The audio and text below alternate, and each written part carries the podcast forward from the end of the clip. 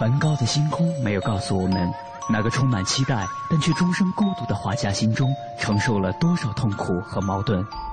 他只是静静的流转，安静的有些绝望。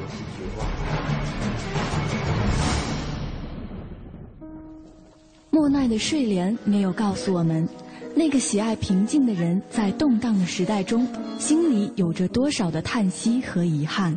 他只是静静的绽放。用柔弱的身躯撑起了整个时代。毕加索的线条没有告诉我们，那个一生充满激情与创造的人心中有着多么宏大的理想和期待。他只是霸道的出现在每一幅画作中，让世界都看到了自己。如果说一幅幅作品是一次次印象，那么这些印象背后的艺术家们。究竟又有着怎样的故事？凡尘工作室艺术系列全新话题：印象、写实与浪漫，带您一同走入艺术背后的世界，对话艺术家，还原他们最真实的样子，讲述他们最浪漫的艺术理想。本期话题：我与紫禁城。本期节目嘉宾：江国芳。江国芳，当代著名油画家，中央戏剧学院教授，中国美术家协会会员。除了这些头衔，提起江国芳，人们还会想到他无数的获奖经历，以及他享誉世界的紫禁城系列。对于这位画坛著名的五零后艺术家来说，名气与财富似乎早就已经唾手可得，但是。他却从来没有停止过探索和向前的脚步。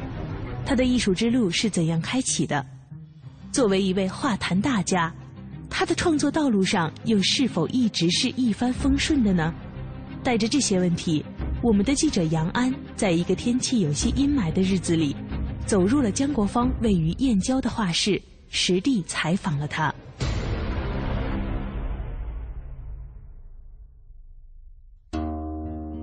姜老师记忆当中是几岁开始画的画？呃，准确说是七岁。当时家里特别特别穷，那个穷，我告诉你们，说现在穷，那时候是七岁，我是五八年，五八年的时候正好是大跃进。因为我记忆里面那个南昌啊，那个城市啊，到处都是那种壁画，那个嫦娥奔月，就是我们要奔上共产主义画的大壁画，那个大嫦娥。完了以后，那是共产主义，所以老百姓看到那个，哎，就是那样一种感觉。那是五五八年，到了我记得就是大跃进，什么人民公社，什么，呃，人民公社大跃进，三面红旗，多快好舍接受主义。那五八年的时候，但是那个时候老百姓生活普遍来说是比较穷的。我们家是比一般普通老百姓要更穷，因为我父亲是从农村过来，他是五二年从这个一个很。穷的一个农村，到城里，到城里来做做工人，呃，手工业合作社嘛。大跃进的时候是那个我们我我姐姐领着我去去的是，我们那一般都是等过年过节，那时候过年过节特别热闹。小时候过年过节真当回事儿，现在过年过节一点感觉没有。一过年过节，我们要换新衣服，大人领着我们上街上转，街上到处是放的歌，放的那种毛主共产党好，社会主义好。讲的歌，在那个时候穷是穷，但是人心特稳。记忆当中所有的呃工人、农民，包括是普通的市民，他都是积极向上的，都是好像一心跟着共产党的，确实是这样。而且人的心里很踏实，很穷。我说穷哈，怎么个穷法？记忆当中，我我母亲没有工作，那时候我父亲是一个木匠，每个月的工资是三十四块钱。那个时候我们家已经有了七八口人，包括我父亲、我母亲、我爷爷、我奶奶，还有我们师兄弟兄，到我这里弟兄四五个，这一家人三十四块钱，三十四块平均是我们那个时候的生活费标准，就是政府给我们的一个生活标准是六块钱，那时候我们是低于六块钱的，低于社会平均水平。对对对，所以那个时候我我记得我哥哥当时比我大两岁嘛。他当时也就是十八九岁就去做童工，那我姐姐比我更大一点，她已经早就是工人了。那时候十二岁就可以当童。那时候我们全家就是包括我，我们这些兄弟，因为我最小，我弟弟还没出来，要做手套，就业余时间。因为我除了那时候，呃，七七岁开始上学的时候呢，就开始做手套。但其实以前就没有没有这一说了，就是整天要做了。但七岁上学以后还要做，就利用课余的时间做做手套。一打手套，一打是是一十二双，十二双呢一毛钱，就缝那口和缝这个指五个指头，等于十个指头，还有两双两个口，要用针法缝起来。缝完了就是这要缝十二双，才给你一毛钱，就一分钱都不到一双。就这么一个概念，就是我们全家，我我母亲，还有我，还有我姐姐，还有我，哎，我哥哥，全家加在一起，所有的业余时间全搭进去，一个月能赚到多少钱呢？我父亲三十四块钱，加我我们家十二块钱，一共是四十六块钱，这是我们全家的收入。你说能够吗？那是绝对不够的。嗯，那怎么办？就节衣缩食。那时候我记得我。冬天下下很大的雪，我们家住的那个，那个时候南昌有大雪的，现在很少下大雪，但那个时候是每年都要下大雪。我记得就是在五九年下大雪的时候，我们家全缩在一个小屋子里，那屋子是茅屋，就是用那个茅草搭的屋子，就是像你那个一九四二那个电视里面、电影里面那个难民的那种居住环境，就是就是在那样一个环境里面成长。我们一家就是我跟我哥哥两人没有衣服的，也没有被子，就拿那个这个我我父亲不是木匠嘛，拿那个爆花堆起来，卷在那个稻花里面，爆花里面卷在在取暖。但是我那个时候就那么穷，我要当画家，那个很奇怪，原因是什么呢？就我旁边呐，我邻居旁边有一个工人是业余画家，他很有才，那是我真正的第一个启蒙老师。他很有才，他会手手风琴。会吹长笛，而且呢，那个时候呢，他已经有了一些什么呢？呃，有油画的这种这个原作挂在家里头。你说这个，那个是五几年，五几年有油画，是莫名其妙。我所有人都不知道油画是什么，但是他有油画挂在家里头。当然，那油画不管是真是假，在我记忆里面，哎，跟国画是不一样的。开了眼了。哎，那知道什么叫油画。这叫西洋画，因为它比较西洋的东西，什么手风琴，什么长笛，这个那个时候谁能看得见，谁能知得到？但是他开始有，我就特新鲜，那个就七八岁嘛，哎呀，我整天钻他们家，整整天这样就听他拉手风琴，听他吹长笛，嗯啊，看他的画，那么听，他是业余的，他不是专业，他是在一个我们在我们南昌的一个工厂里头上班。但是在厂子里头呢，基本上也是，因为那个时候工厂还很重视那种工人的那个业余的文化活动，嗯，所以呢，他是一个很活跃的一个人，对他有很多的社会资源，就是可以跟我讲，所以我整天跟着他，跟着他呢，呃，傻乎乎的，就特别的那个仰慕的这种眼光看着他，反正他就觉得我这小孩挺机灵的哈，就经常我们就唠嗑。当时我记得有有一次他问我，他说，哎。他说：“你你你长大也要想干什么？”我就没有思索，我就傻乎乎的说：“我要当画家。”嗯，七岁，七岁，不思考的，那时候不知道思考，嗯，不懂得思考，就就觉得画画太好玩了，太有意思了。哎，后来他有一次给我做示范，他拿那个呃那个就是我们用的那墨水，嗯，哎，画了一个墨水瓶子，用用墨水画了一个墨水瓶子，就是我们装墨水的那个瓶子，就是我们现在说水彩画了。啊，哎，有点像水彩画，哎，几笔把那个瓶子画出来，那种质感，透明的那种玻璃质感画了。哎呀，我太羡慕他了，而且特别崇拜。这是我最早最早接受的一个老师，启蒙，哎，启蒙老师。我们旁边还有一个，有一个，有一个人很有意思。他是什么呢？也是我们邻居，就左邻左邻右右居嘛，啊，左居右邻，哎，什么，呃，左邻右舍，呃，左邻右舍嘛。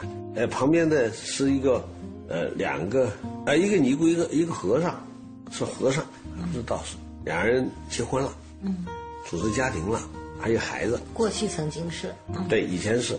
他那个和尚，那个那个那个特别喜欢画他那画呢，呃，就是中国的了，就不是那个洋的了，不是油画，就是那种水彩、工笔那一类的，画仙女。嗯，中国画了。中国，哎，接近中国画。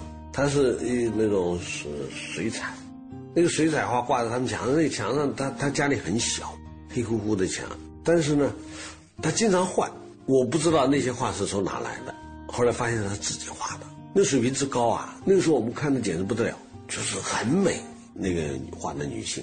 很美，都是很飘逸的那种仙女，就像一个什么嫦娥奔月那种类似的，他是用那种东西来熏陶。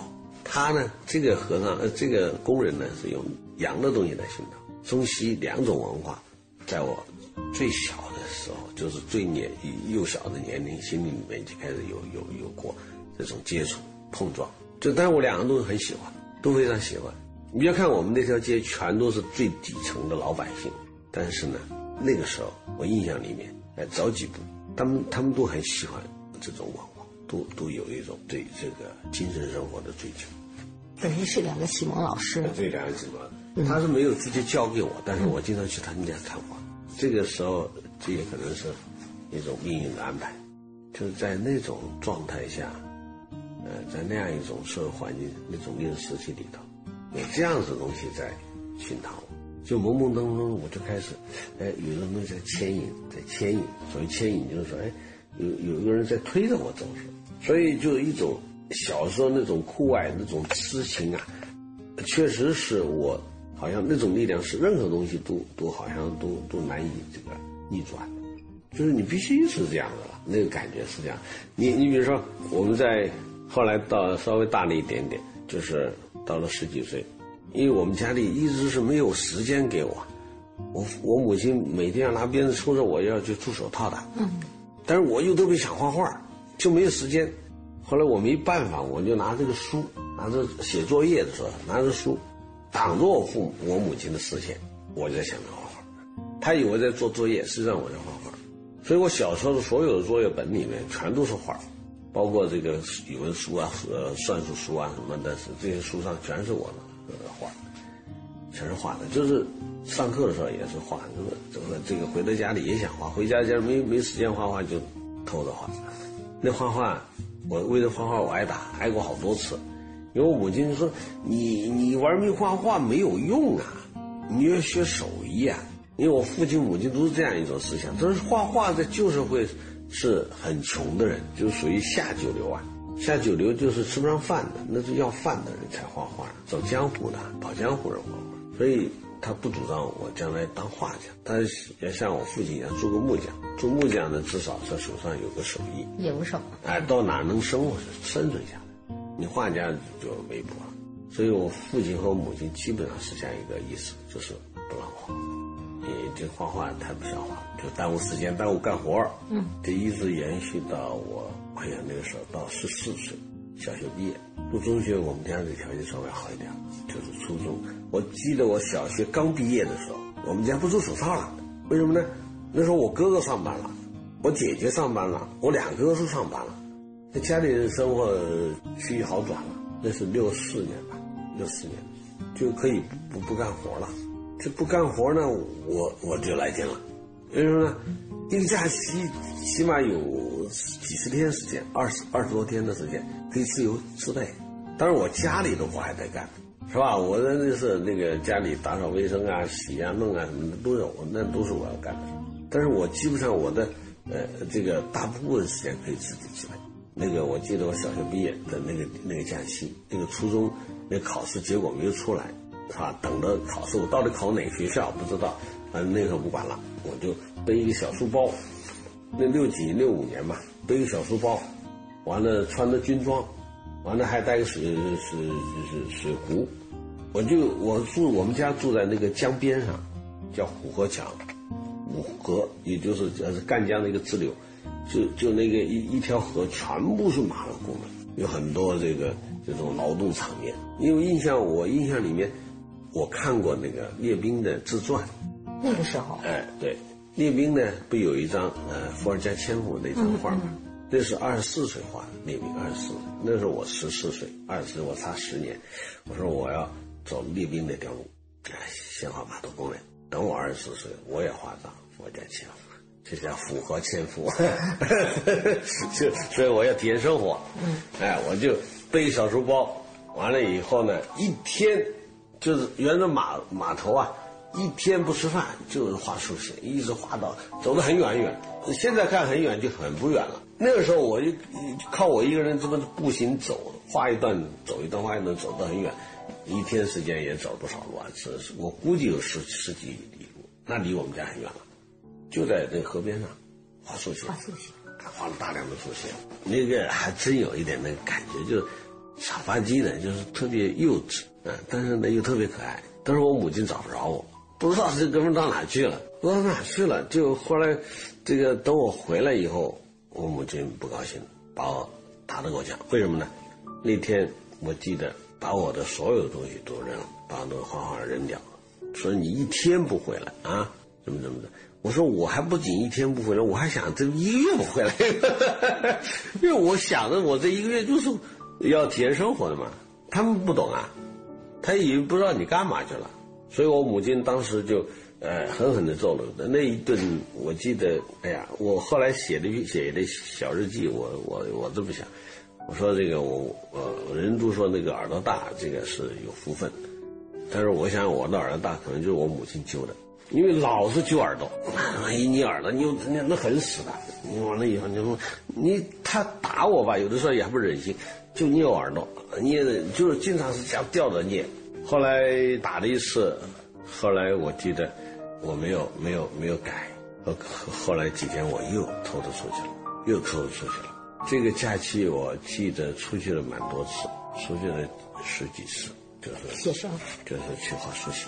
那写生谈不上，就速写。就速写。速写就是用铅笔，很简单的，用铅笔跟码头工人画像，画这个劳动场面。那时候有老师吗？那时候还没有，这完全是自己。那是我小学的语文老师，小学那个是我的语文老师，就我班主任。叫李李继福，对，我记住了。李继纪念的纪念的纪福，那个福那个幸福的福。李继福这个老师对我帮助特别大。这个老师经常到我家里来跟我母亲讲课，告诉他，他说画画还是是是很有意思的，不要反对他。就那个时候是跟我母亲做工作，因为当时我最大的敌人就是我母亲，对吧？他是绝对不让我画画的。是吧？绝对绝对不让我画画，因为他画画，他说你太耽误事儿了，耽误学习，对吧？耽误家里的事儿，而且画画没有用。到了真正我哈支持我的时候啊，扭转他的思想的时候，是我参加了南昌市少年宫。南昌市少年宫有一个美术组，我进去了，那是一个荣耀的事，因为他可以跟左右人社去吹呀，说我儿子是这个南昌少年宫的美术组的。那个美术组的所有的孩子的画就要贴出来的。就在街头上能看得到，那路过那儿，哎呀，你的你儿子的画，这个看到我看到你儿子的画了，就会有这样，他就有一种荣耀，对吧？那个时候我母亲就不反对了，那是在十呃十十五岁左右，十五岁这样，就是中学一年级的时候，知道吧？那个时候开始扭转扭过来，哎，扭过来了以后，我是日子好过一点，但是到了后来，我父亲反，我父亲反正，因为我父亲想让我去学他木匠。子承父业，对对对，但是你画画不行。那那个时候在中学里有一次，我记得，那是我印象很深很深。就是有一天晚上，因为我我后来画画吧，到了中学的时候呢，就好像有点进步。这个进步呢，就条件条件家里条件改善，那茅棚拆了，重新盖了，重新盖的也是也也是不是就木板房了，也是很差的平民房，但是至少有两层，有个楼上，楼上呢。我们家现在一共才三十多平米啊，楼上楼下加在一起就是那个楼上也就小阁楼了，有个十几平米，就我在楼上住。楼上呢，我就这个那个我的颜料，我的画画的材料全放在楼上，我自己一个很小的小屋，一个床，一个桌子，放点颜料，看看书，啊，这样那个小办公室。最早的小画室。小画哎，小画室，那没有天窗。也也没有窗户，黑乎乎的。到了我这个时候是，应该是这个次序是这样的：是真正我的启蒙老师出现，是一九六六年，六六年的下半年。因为文革的时候是八月份开始的，七八月份开始就是这个一九六六年是文文大革开始是六七月份，六七到了八月份放假了，就全部就是整个学生学校全部乱了。那是在八月份。八月份那个时候，因为我们家里出身不好，就是这么穷，说我们家里出身不好，就慌张吧。那说我们家里出身不好，我不能参加红卫兵，不是参加红卫兵呢，我就就是属于呃黑五类的一类里面，但是在边缘上。那一开始说我们家是什么呢？是富裕中农，说我们家是富裕中农，那个贫下中农才能参加红卫兵，富裕中农呢是团结的对象，但不是依靠的对象。那地主富农呢是要打倒的对象，哎，我属于被团结的，哎，又可以拉进来，又可以拉出去，需要你的时候拿进来，不需要你就踢出去，就是这样。我属于这一类，当时我就不能参加红卫，不能参加会议呢，我就属于逍遥派。当时呢，我正好去画画。那我呢不上课嘛，我正好画画。哎呀，太棒了！后来我就遇到一个我的启蒙老师，他的名字叫冯书通。这个老师呢是不是我的这个本校的老师？是另外一个中学的老师。他是教美术、教音乐的，正好比我大十岁。我那是十五岁，他就是二十五岁。怎么认识？是一个朋友，一个我的邻居的介绍的。先说认识以后，我们好像很有缘，特别有缘。他呢，一见到我以后呢，就把我当他弟。因为他才二十五岁，我十五岁他那个条件也很差，一个一个中学老师，你有有一个自己的屋子，他就把我弄过去，他说你到我这儿画画。因为他也没事儿，文革的时候，他他老师都都一边站靠边站了，他也不想参与这个运动，他是一个特别逍遥的一个人。他说咱们就就画画，多棒啊！我说好。我就过来了，过来以后呢，他们家屋子太小，我晚上都回去睡觉不是？他送我回家看我们家里那个那屋子里都没有没有楼上没有光线，他说这不行，就给我买了两片明瓦，就是那个这个呃那个我们一般的瓦是这种这种这种这个烧出来的那个那个那个陶瓷的嘛，那瓦呢那个它明瓦就两块玻璃了，实际上就是就两块玻璃。但是异形的玻璃跟瓦的造型是一样的，那原来那个城市里都有卖的，很便宜。但那个时候对我们家就天价，买不起那两块明瓦。要按照到现在的概念来，就就是大概就是一毛钱两毛钱的意思，就两片。那很奢侈。那已经是有天窗了，开玩笑，我我依靠天光画画，多牛啊啊！那那个时候那那简直是就是在天堂里面生活，就两片明瓦。哎，两边搭在一起，他亲自给我来装。那个老师，哎呀，我父亲、我母亲特别感动。他说：“你你为什么对他这么好？他这孩子有有出息。”就这么说了一句话。但我母亲也不知道什么叫有出息，那画画能有什么出息啊？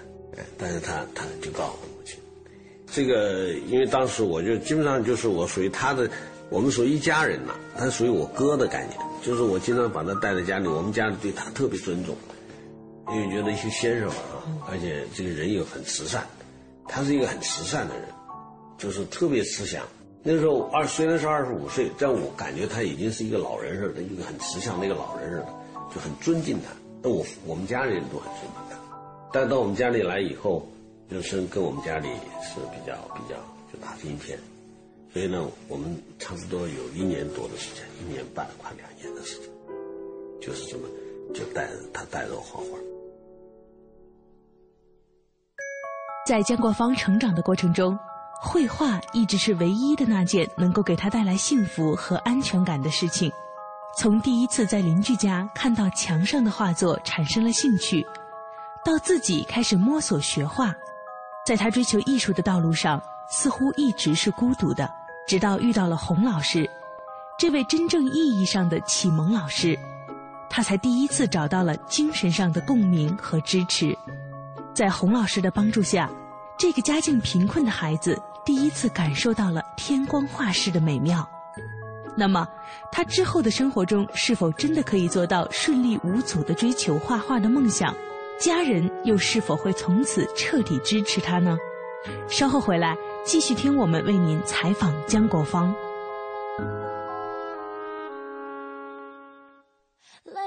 您正在收听的是凡尘工作室全新系列《印象、写实与浪漫》，精彩稍后继续。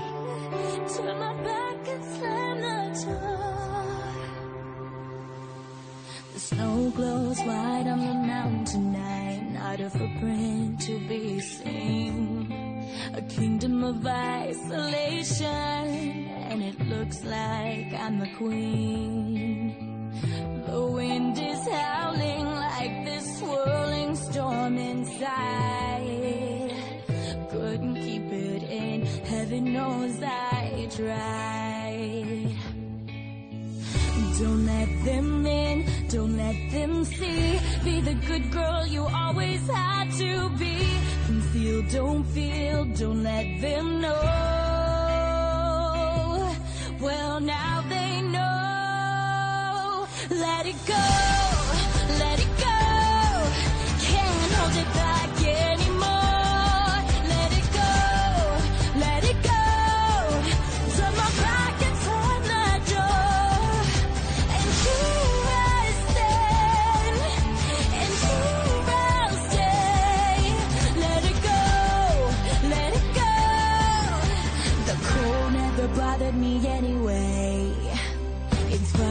some distance makes everything seem small. And the fears that once controlled me can't get to me at all. Up here in the cold thin air, I finally can breathe. 皮亚诺七星定制科学艺术家，皮亚诺橱柜衣柜，我是赵薇，厨房电器我选万和，热水器我更选万和。皮亚诺中国高端定制家居领导品牌，皮亚诺橱柜衣柜。您也许在北京已经小有成就，但想让投资收入合理化；您也许在上海已经成家立业，但想让家人过得更好；您也许在广州已经打拼多年，但想让生活更加悠闲一点。无论您在哪里，您内心都在渴望拥有更好的财富保障。现在很多人都在尝试新的投资，有一种很流行的投资品种叫现货白银，它可以让你的闲钱活起来，工作投资两不误。感兴趣，请发送短信八零八到幺二幺幺四了解一下。现货白银只看一根 K 线图，二十二小时随时交易，操作起来很轻松。请发送短信八零八到幺二幺幺四，免费开户做白银。发送八零八到幺二幺幺四做白银，帮您梦想成真。投资风险需谨慎。中国广播音像出版社隆重推出的《中国广播经典系列朗诵 CD 光盘》，既有夏青朗诵的唐诗三百首，也有方明的播音作品专辑，还有集合齐越、葛兰、雅坤、于芳、姚科等中央人民广播电台老中青三代播音员精心演绎的配乐朗诵光盘、中外名篇经典诵读和红色经典作品朗诵。朗诵作品风格多样，赏心悦耳，是中国朗诵艺术的优秀典范。产品均随碟附有作品原文，是学习、欣赏和正音的难得佳品。欢迎登录中国广播网查询，咨询电话：零幺零八六零九二五幺幺，零幺零八六零九二五幺幺。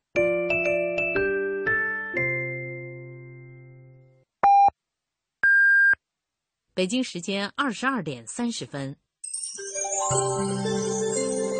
报时中国经济，我是中国集团黄璐波。登山不仅只有上升，还要学会如何下来。人生亦是如此，有成功就难免有失败，在必要的时刻接受失败，选择放弃，正是一个人成熟的表现。报时中国经济。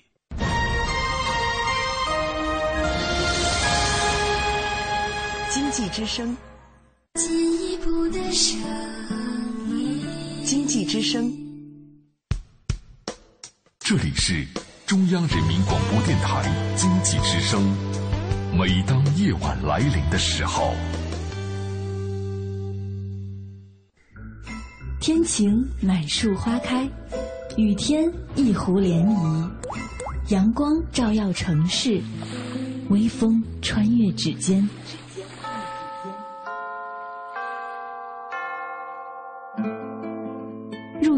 夜，每个电台播放的情歌，沿途每条山路铺开的影子，一切因为内心有一个坚定的理想而生动。在内心的世界，艺术家们是不羁的行者。那个梦想因为自由，所以浪漫；因为真实，所以感动。他们任由自己的想法穿越阻隔，肆意绽放。凡尘工作室《易筋经》系列全新节目《印象、写实与浪漫》正在继续。本期话题：我与紫禁城。本期节目嘉宾姜国芳。在洪老师的帮助下，姜国芳那间破旧的小画室里得以换上了两片玻璃制成的明瓦。这种我们现在听来十分简单，甚至有些简陋的改造，在当时的姜国芳眼中却是一件异常欣喜的事情。因为从那时起，姜国芳第一次拥有了天光画室，从此他再也不用担心光线的问题，能够一心扑在画画上了。但是，他真的能够像想象中的一样心无旁骛的画画吗？在他的生活中又发生了什么呢？带着这些问题，我们的记者杨安继续为您在江国芳的画室中采访了他。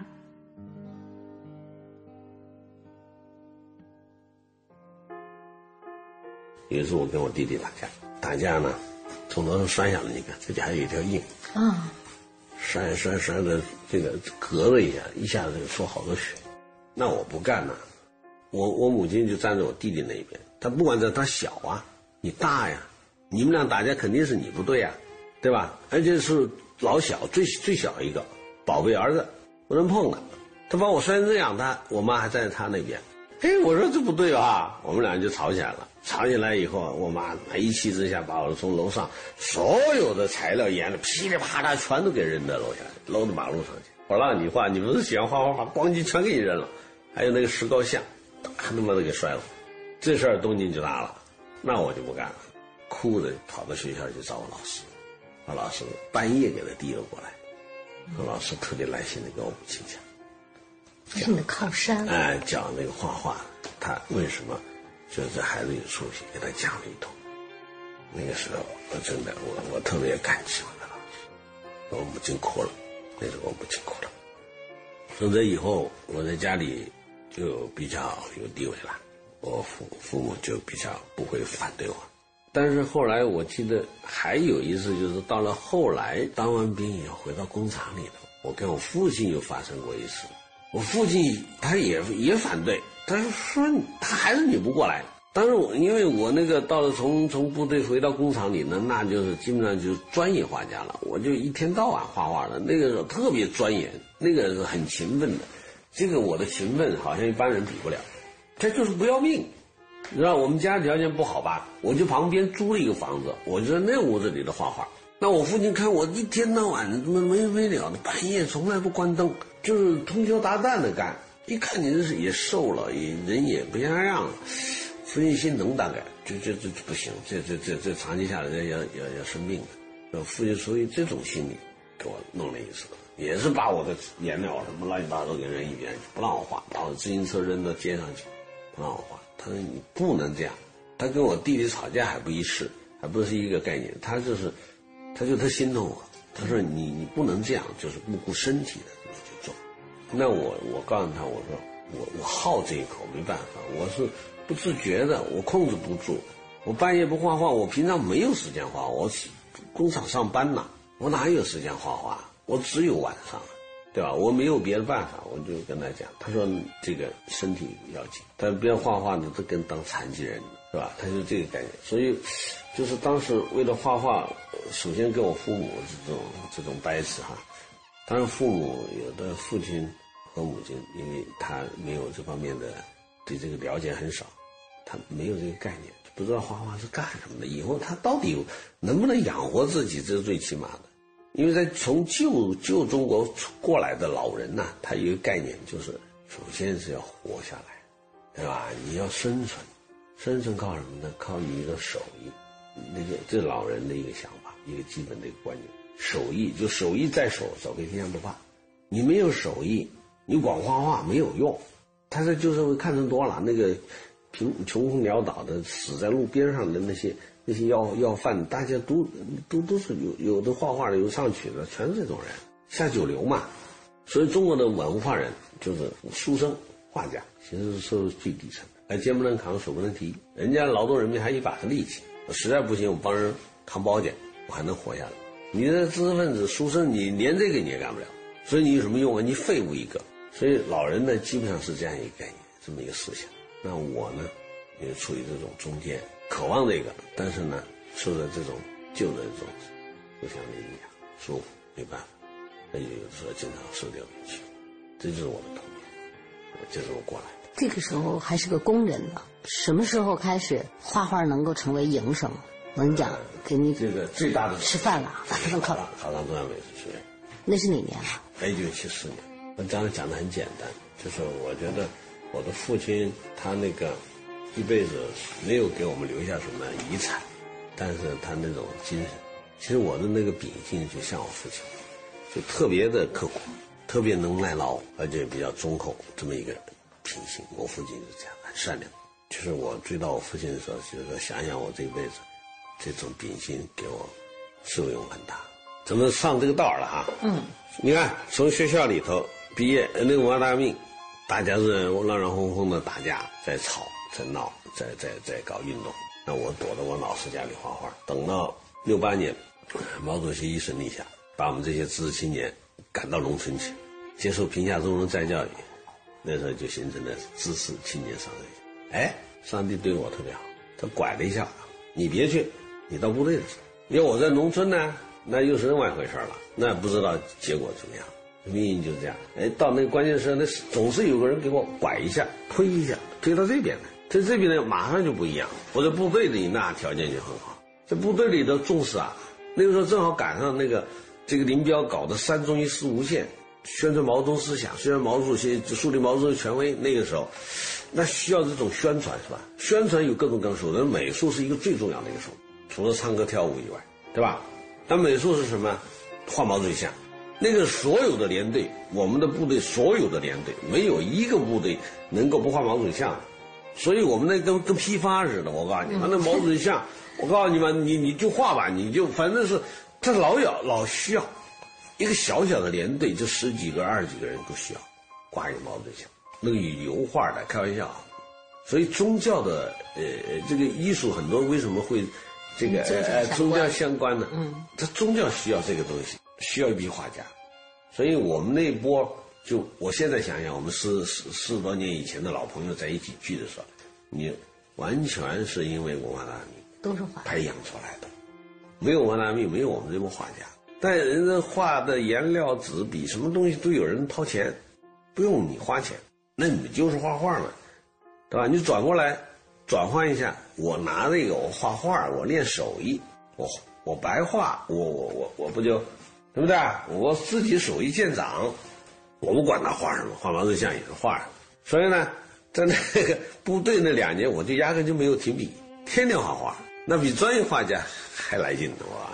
那个我们部队一个每个士士兵一个月是六块钱的宣传费用，就上上级拨的六块钱。我们当时是三十几个人，我们部队三十几个人，那六块钱全归我用，我买颜料、买笔、买纸，那油画贵啊。买吧，报销，然后第一次尝到了这个报销的感觉。以前都自己掏钱，现在报销了，对吧？啊，不多少了，我买东西不多少，我反正报销，写个单子就报了。所以那个在部队那两年，我的那个技术见长。因为在以前还没有接触过油画，就那时候开始画油画。当时我记得我在部队里头，好几个部队抢我，就是我们那个兵部，兵部就是我们通信兵部，附属军区通信兵部。是一个师职单位，那个政委几次下调令，要把我从那个我的那个连队里调到机关里头去。他说我们需要这样的人才。那我们这个连队那个首长是招招兵的，招我的，对我特殊感情。嗯，他不放，他不放，就压着我在部队里头待着，因为他也需要。啊，我是香饽饽那时候，知道吧？两边抢。就这么一点手艺，其实人都都不会怎么画画，就但是，呃，人家不会啊，我会啊，啊，这这这两年，头一年非常顺，头一年就是因为因为我年纪小的十七岁不到，又会画画，又是城里来的，长得还挺秀气，挺讨人喜欢，所以在部队里的那时候我特别顺，我的部队首长罩着我。到第二年不行了，第二年我们家里被打成地主了，升职了，从从富裕中农变成地主了，我不知道怎么变的啊。编完了要就那个部队是部队就接到地方上的一个叫呃什么什么工厂革命委员会的一个公函包到我们部队了，那是正式的。因为组织这互相都是互相信任，只要组织上发的东西好像都是正式的，也都是可信的，盖了章了，说我们家是漏网地主，那我家就是。你革命委员会都说你是革命人，是是漏网地主，你还不是吗？那肯定是定性了。那定性了，我死定了吧？说我我是阶级异己分子，因为革命队伍里面出现了一个，怎么会出现一个阶级异己分子，出现一个漏网地主的儿子呢？军队是革命队伍，对不对？是无产阶级专政的柱石，怎么会出现这么一个阶级异己分子？清出去，第二年把我清出去，不让在部队待了。不干，就就退伍嘛，转业嘛，提前那个叫提前退伍，就是送回老家，退回老家，你不能到部部部队里。那是我第一年就入团，第二年要入党的，第三年我可能就是干部了。那规划的很好的，我的部队就要现在部队我起码少将啊，部队对我培养很重视的。这就年纪又很小，那我不去啊！我说我你要把我弄回到地方上去，明摆着我死路一条。为什么呢？我从部队清出来的，政治上有问题，这个人还能用吗？我的政治前途就当着就断送了。所以我说，对我来说是一个很致命的打击。他说我就躲，因为我弄不过人家，我躲在一个仓库里头，一个木工的那个木工房，那木工给我保护起来。我们部队是一个仓库，他是一个他他有木木匠，那木匠呢跟我关系很好，他把我躲呃藏起来了。那我们首长找不着我，三天找不着我，这人到哪去了不知道。这三天过后呢，这风就过了。那时候上面人要，其实我们部队也想保我，是吧？也想让我留下来，但是上面扛不住啊。他们那个兵部政治处来人了，说这个人要清除出去，但这个人找不着，找不着躲了三天，完了以后呢，首长也无奈，他找不着，实在找不着，不知道到哪去了，对不对？完了就稀里糊涂，稀里糊涂，三天过后这水就淡了。淡了，等我出现以后，哎呀，我们首长真好，他亏了你这三年多了。不懂我们没法交代，非走不可。我说，我当时写了一封信给我们首长，很动情的写一封信。哎呦，他看了也很感动。我说我我这个是冤枉，我父母怎么可能是地主呢？我还不知道我们家的家底。我小时候跟我哥哥俩人穿一条裤子，地主能这样吗？那时候我父亲已经给弄到牛棚里去了。我父亲是牛棚待了两年，我母亲给弄到农村去。住在那个牛棚，嗯住在个猪圈里头，带着我俩弟弟。我哥打着现行反革命，扔到监狱里去。这是我俩命都不能放，不能说，一说这事儿大了去了。但是这个过了以后呢，哎，我们部队呢把我救出来了，就继续在部队待，保护了，保护了，就躲过一劫，知道吧？躲过一劫。